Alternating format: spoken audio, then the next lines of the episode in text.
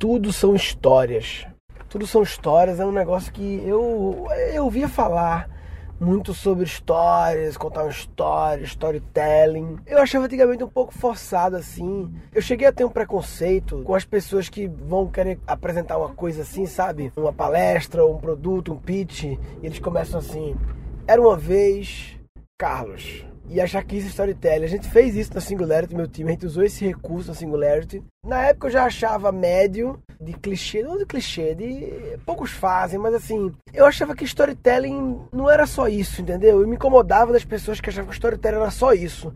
Esse é um bom recurso de Tentar humanizar. humanizar e transformar tal, mas storytelling, e eu comecei a cada vez ficar mais claro pra mim, não é nem storytelling, histórias, histórias, tudo são histórias. A gente vive uma história. Por exemplo, um evento lá, eu fiz os episódios lá aqui no Guncast, Desconstruindo Rádio com Papai 1 e 2. Cada Rádio com Papai é uma história. Um evento é uma história, uma coisa é uma história, uma história que. Mas quem é o personagem da história? É aquela pessoa que vai, ela chega lá, ela para o carro, a experiência da pessoa é uma história. Eu tô falando disso porque eu fui agora no Batubara, né? Quem acompanhou o último episódio aí viu aí, que ele anunciou no Waze aqui, a gente foi lá. Muito bom, lindo lugar. Muito legal. Muito Gostou, amor? Nossa, muito legal. Adorei, adorei.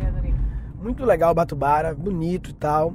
Área externa assim, solzinho e tal, bacana, comida boa. A gente na verdade subiu petisco, né? A gente comeu petisco pra caralho e não, não, não almoçou de verdade. Quase sempre faz isso. É, a gente faz muita fita, a gente pega muita entrada e não come. Não... Eu acho que o garçom fica achando que a gente é pirangueiro, mas a verdade é que a gente gosta de entrada mesmo. E quando a gente pede o prato, a gente divide um prato É. só, né? Raramente a gente pede dois, né? "Coitado desses dois aí, ó." Estamos dividindo aí o prato. Claro que a gente gosta das entradas.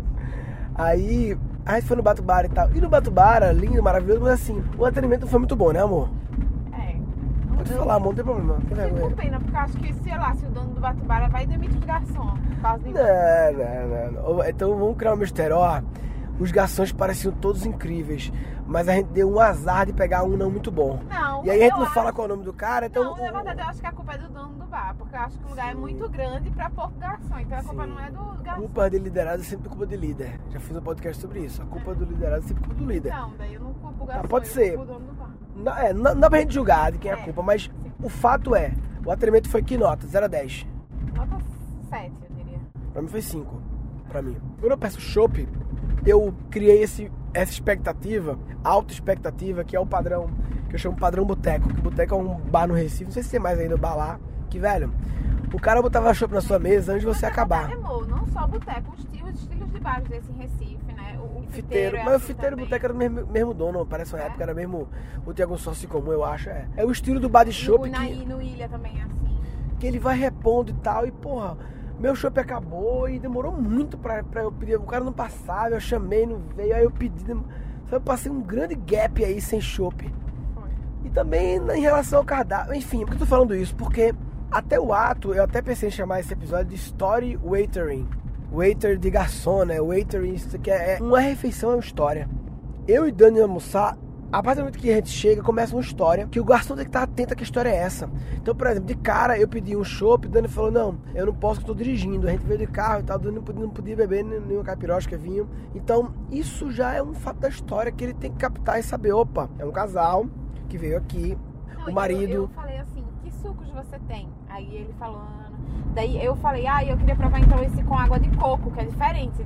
Ele poderia É uma informação atento. também, que é algo A diferente. gente procurando coisas diferentes. E eu, o que foi que eu fiz? Eu falei, ó, eu acho que esse solzinho tá bom de uma caipirosca. Ele, é verdade. Eu falei, é, o que, que você sugere? Ele falou, limão com caju. Eu falei, manda essa aí, papai. Mais um indício, não foi? Foi. Que nós estávamos abertos. Então, era a oportunidade dele, porra, propor. É, o prato da casa, a, entrada da casa mais legal é tal. É, ele viu que era um casal aberto a propor, ela não podia beber, ele queria beber e tal, entendeu? Então faltou ele perceber que história estava sendo contada. Tinha uma história sendo contada ali eu e você, né? Teve uma hora que ele veio pegar o chopp e eu tava assim meio que olhando o cardápio falando, ai amor, não sei se a gente pede um prato, né? Não sei. Se pede outra entrada. Espera outra entrada, a gente pediu duas entradas já. Aí eu falei, ah, eu tô com vontade de comer doces. Então tudo isso ele, tinha- ele, ele tava ouvindo na hora. Como é que ele não pegou e percebeu a história e, pô, se conectou em, ah, tá, uma sugestão, esse aqui, viu que a gente É, tava. ser, tipo, ó, esse prato aqui é um prato que é quase um petisco, né? Porque dá pra você. É prato, mas é petisco e tal, e a gente, pá, Entendeu? Já propôs o doce, já trazia o cardápio de doce. Aí teve que pedir o cardápio de doce depois, não foi? Ele não percebeu isso. Então, assim, um simples atendimento no restaurante é uma história. Que o garçom tem que ser um expert em storytelling, em desenhar experiências para que aquela experiência seja incrível. Porque um jantar não é só, não é um produto Mas isso que. eu nunca vi acontecer em lugar nenhum, tá? Não, não só nesse bar. Não, nesse jeito que eu tô falando. Sim, é. O que a gente falou de referência do boteco é realmente a reposição rápida do. Reposição rápida. Não, mas a gente já teve alguns atendimentos em restaurante aqui que surpreenderam a gente. A mãe de São Paulo, a gente já teve. Um ou outro que a gente fez, caralho, que atendimento bom, né? Que Não sei, um atendimento que me surpreendeu recentemente foi no Fleur... foi no Fleury. Mas Fleury era Laboratório, né? Incrível, sério. Meu Deus. E eu fiz um Guncast falando que os laboratórios vão se fuder tudinho, que o Fleury... Não, assim, falando sobre essas disrupções, essas grandes mudanças... É, mas, por exemplo, o exame que eu fui fazer era muito, muito Muito específico. específico, tinha no lógico, lógico, lógico, Então, Eu nunca falei que eles iam quebrar, eu falei que ia ter uma grandes mudanças, chacoalhadas no mercado deles. Porque se esses laboratórios perderem grande parte dos exames básicos, é claro. porra, uma queda. isso é uma queda brutal, entendeu? O exame que você foi fazer, ele representa irrelevantemente dentro do faturamento. Para eles é o glicose, é o, é o triglicerídeos, é, É. aquele check-up básico de sangue ali, é o que movimenta as paradas ali, né? É o ultrassom, entendeu? As paradas. Mas enfim, quem quiser comentar sobre atendimentos especiais, não só de garçom e tal, mas assim, o pessoal fala muito, ah, você liga no Netflix, entendeu? Tem todo. É, Mas, cada atendimento é uma história. Outro atendimento, que é o segundo que a gente teve muito bom aqui, foi na Promatre. E eu falo Foi. assim, toda, eu fico imaginando, né? Toda vez, quantas mulheres eh, têm filhos por hora ali, que é uma maternidade, Sim. só faz isso. Mas Eles eles, tratam fizeram, cada uma. Eu me senti É. como se eu fosse a única nova gestante, nova Assim mãe. como o cara que fez nosso casamento também foi bem, não foi? Sim, o padre, fala? Não, o cerimonialista. Ele Foi, foi bem, não Leonardo, foi? foi Leonardo, preocupação direitinho Sim, e tal. Eu me lembro que eu esqueci a Foi, aliança. verdade. Mesmo uma- mediante vários avisos de amor, ele tinha já o backup lá. Ele também, isso é básico, essas coisas assim. Quem organiza esses eventos assim, casamento, Mas ele 15 fez com anos. todo carinho. Então, tipo, pra mim, eu tive excelentes atendimentos em hospitais aqui em São Paulo. Não, eu não, hospital em São Paulo é um fenômeno. Agora sim, com a ressalva de que nós temos acesso ainda bem a alguns hospitais que realmente. é, eu agora fiz É, o amor, check-up no Einstein assim, que. Por que exemplo, pariu. tem restaurantes que você vai que são to- considerados tops e você é atendido de uma forma extremamente desagradável. E Pelo menos em hospital, meu Deus do céu, sério. É, eu tenho experiência no. Oswaldo Cruz. Lembra a minha cirurgia que eu fiz?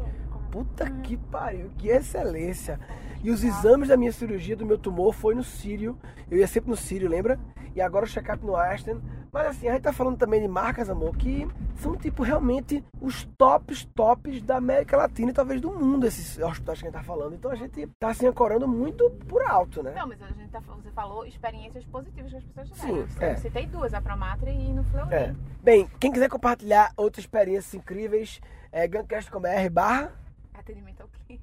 história. Pode ser coisa meio nada a ver, assim, não precisa ser tão direto. Pode ser assim, tipo, barra Fleury. Tá bom. Pronto. Já que a gente no episódio de laboratórios a gente ficou sacaneando, porque eu acho que no episódio de laboratório, o exemplo que eu dava sempre era Fleury. Por ser a marca mais forte, assim, aqui em São Paulo, né? Então, acho que o barra barra Fleury vai ser pra homenageá-los pela experiência. Vai ser esse episódio sobre excelência em atendimento, em, em fazer. Não, não, barra Einstein, que foi o check-up que eu fiz, foi foda. Vai ficar a disputa, barra Fleury barra Einstein. Eu sei do espaço. Você sério pro Einstein? Não, mas eu acho que o, o Einstein já é. O Einstein eu posso precisar depois desse, dessa URL, gancast.com.br barra Einstein.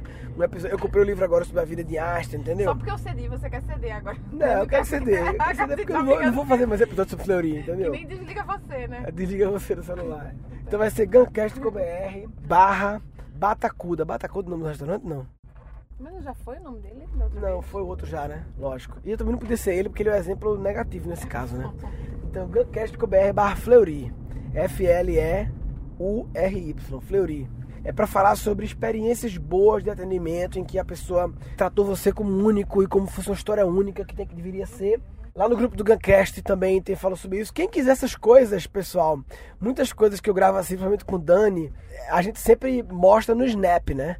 Talvez quando você for ouvir esse episódio não vai dar pra ver mais, porque o Snap ele some 24 horas. O Snap tem essa fugacidade, é isso? Fugacidade é a palavra? Fugacidade quando o negócio é, ele passa rápido, assim, é fugal, não é isso? Faz sentido? Essa descartabilidade, ele vai embora, nessa, como é que chama? Isso. No livro de Walter Longo, ele fala sobre as, a era pós-digital, ele, ele usa uma palavra que acho que é isso, acho que é fugacidade, que é essa coisa meio descartabilidade, tipo, a gente mostra aqui a gente no Snap indo no restaurante e a gente fala alguns insights no Snap, vai embora e some, entendeu? Some do humanidade essa história que a gente contou. O Snapchat é um aplicativo de histórias, né, amor? Sim. É histórias, ele é storytelling total o Snapchat. Por isso que eu acho do caralho o Snapchat. E, enfim, quem não usa o Snapchat ainda porque. Ah, é porque é mais uma rede social para seguir. Sim, é mais uma para seguir, mas você pode deixar de acompanhar outras que você acompanhava e se já abrir, porque o Snapchat ele é muito interessante, principalmente você acompanhar as histórias de quem você gosta. Se você gosta de uma pessoa que quer acompanhar a vida dela, o dia a dia, as histórias que ela vive cada dia, o Snapchat é o lugar. O Instagram ele mostra, é como se o Instagram fosse amor. É uma vitrine. É uma história sendo contada em forma de fotografia e o Snapchat é uma história sendo contada em forma de vídeo. Se eu pego um álbum de fotos da minha viagem, eu consigo te contar a história da viagem? Consigo, não consigo? Agora, se eu tenho uma gravação da viagem editada, é outro nível de história. É o Snap. Então, eu posso pegar essa história desse Batacuda. Como é o nome do restaurante? Ba ba Batacuda mesmo? Esqueci já. Essa história desse restaurante eu contei aqui no Guncast, mas ela aconteceu ao vivo no Snap. Quer dizer, aconteceu não. Não aconteceu não, começou a cair a bateria. Não aconteceu não. O começo dela tava acontecendo, mas a bateria lá acabou. E eu tô com a bateria reserva no bolso, uma bateria foda que eu comprei na VX Case. Quero fazer um episódio sobre a VX Case também. Aquele quiosque do shopping que eu gosto, VX. Quero falar sobre eles, que eu acho muito interessante, mas eu, mas tô sem um cabo, enfim. É Guncast.com.br barra Fleury sobre atendimento. Grupo do Guncast também, você pode compartilhar lá no grupo do Guncast Facebook, Guncast. Experiência de atendimento foda e ideias foda sobre isso. E no meu Snapchat, segue aí, Murilo Gun. Se você nunca usou o Snap, porque, ah, não sei o que, se desconforta, tenta, experimenta, vai, entra, acompanha um pouquinho, tá ligado?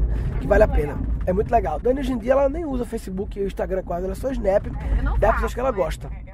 É, Ela apenas segue dos outros. Beleza? Resumindo, a importância de tratar cada experiência do seu cliente como uma história, perceber que história está sendo escrita e se esforçar para entrar na história dele e contribuir na história dele e fazer a história dele ter um final feliz. Se você não está percebendo as experiências do seu cliente, as interações do seu cliente como histórias, você está de brincadeira na tomateira. Ah, Tá de brincadeira na tomateira. Tá de brincadeira na tomateira. Nesse episódio foram capturados três insights. Tudo são histórias. A experiência da pessoa é uma história. A gente vive uma história. Culpa de liderado é sempre culpa de líder. Que o garçom tem que ser um expert em storytelling, em desenhar experiências para que aquela experiência seja incrível. E um episódio futuro. Na VX Case, quero fazer um episódio sobre a VX Case também, aquele quiosque do shopping que eu gosto, VX. Falou, papai.